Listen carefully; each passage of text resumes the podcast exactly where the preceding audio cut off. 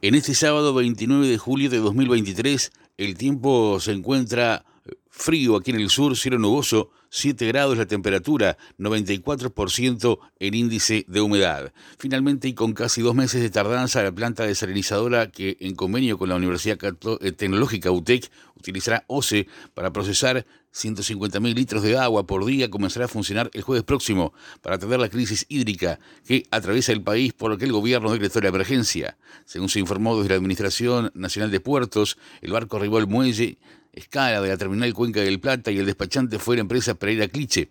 Está previsto que la semana próxima lleguen al país técnicos estadounidenses para que operen la máquina y también un docente de la UTEC que actualmente vive en Países Bajos. Para su trabajo deberá radicarse en Uruguay. El secretario de Presidencia, Álvaro Delgado, había anunciado el 16 de mayo que la desalinizadora había sido adquirida y que estaría operativa. La planta desalinizadora de OCE está ahora en la usina de Laguna del Cisne y ya comenzó su proceso de instalación.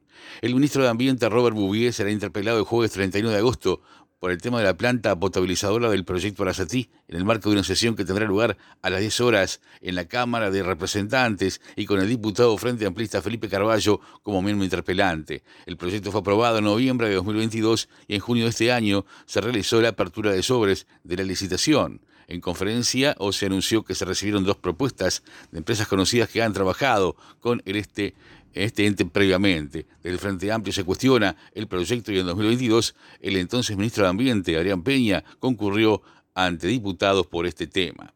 Se reunió por primera vez el Gabinete del Agua convocado por la Intendencia de Canelones con el objetivo de brindar herramientas a la comuna para que pueda tomar decisiones políticas profundas y estructurales según el director de gestión ambiental. El denominado Gabinete del Agua contó con la participación de técnicos provenientes de variadas esferas, como la Facultad de Ciencias de la Universidad de la República, el Centro Universitario Regional Este, el CURE, la ONU, la Organización Panamericana de la Salud y el Banco Mundial. Los controladores aéreos anunciaron que afectarán los despegues del 1 al 9 de agosto con una medida que se da en el marco del conflicto en reclamo por el incumplimiento del convenio firmado en diciembre pasado. La Asociación de Controladores que los nuclea afectarán los despegues de todos los aeropuertos del país entre el martes 1 y el miércoles 9 de agosto. La medida, entre otras, se da en el marco por el conflicto en el que reclaman por el incumplimiento del convenio firmado en diciembre. El Hospital del Cerro será inaugurado en octubre y no en agosto como había adelantado el gobierno. Consultado sobre la fecha, el subsecretario de, Transporte y Obras Públicas, Juan José Olaizola, sostuvo que la finalización de la obra estará prevista para la primavera. Me parece que es una obra icónica porque es un hospital que necesita una vasta zona del oeste de Montevideo y que además es una prioridad del presidente, indicó el jerarca consultado.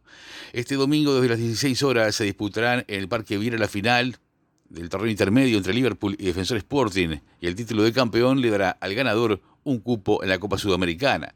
No obstante, los puntos en juego no sumarán para la tabla anual del torneo uruguayo. El encuentro entre ambos equipos se decidirá por puntos en los 90 minutos o en la prórroga de 30 minutos de ser necesario. Incluso se podría llegar a una definición por penales, como ya ha sucedido dos veces.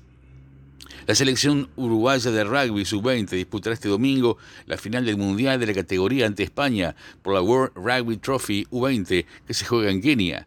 Por su parte, el equipo español se impuso por 28-10 al equipo de Samoa y también logró el cupo para la definición del torneo. De esta forma, los teritos se medirán ante la selección europea desde las 10 horas de nuestro país. Entre el sábado y el domingo 13 de agosto se disputará el Mundial de Ciclismo en Glasgow, Escocia, con la presencia de la delegación uruguaya, que está conformada por siete ciclistas que participarán en tres disciplinas. Las tres disciplinas en las que competirá la delegación uruguaya son ciclismo de ruta, contrarreloj individual y ciclismo artístico. Estados Unidos manifestó su apoyo al presidente de Níger, retenido desde el miércoles tras el golpe de Estado, y Francia convoca a un Consejo de Defensa. La situación en Níger es complicada después de que el jefe de la Guardia Presidencial fuera nombrado como líder de la Junta Militar instaurada tras el golpe de Estado. En tanto, el presidente de Francia, Emmanuel Macron, ha anunciado que encabezará este sábado un Consejo de Defensa y de Seguridad Nacional para abordar con su gobierno la situación en Níger, un país donde París tiene fuertes intereses militares y de extracción de uranio.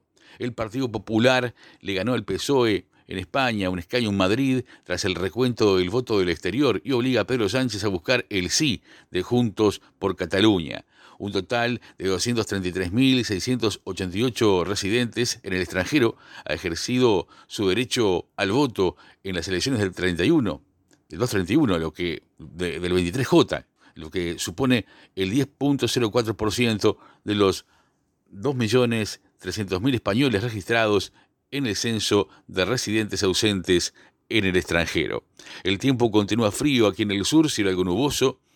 La temperatura actual 7 grados, 94% el índice de humedad. La máxima para hoy 16 grados. Más noticias en sábado en 60 minutos.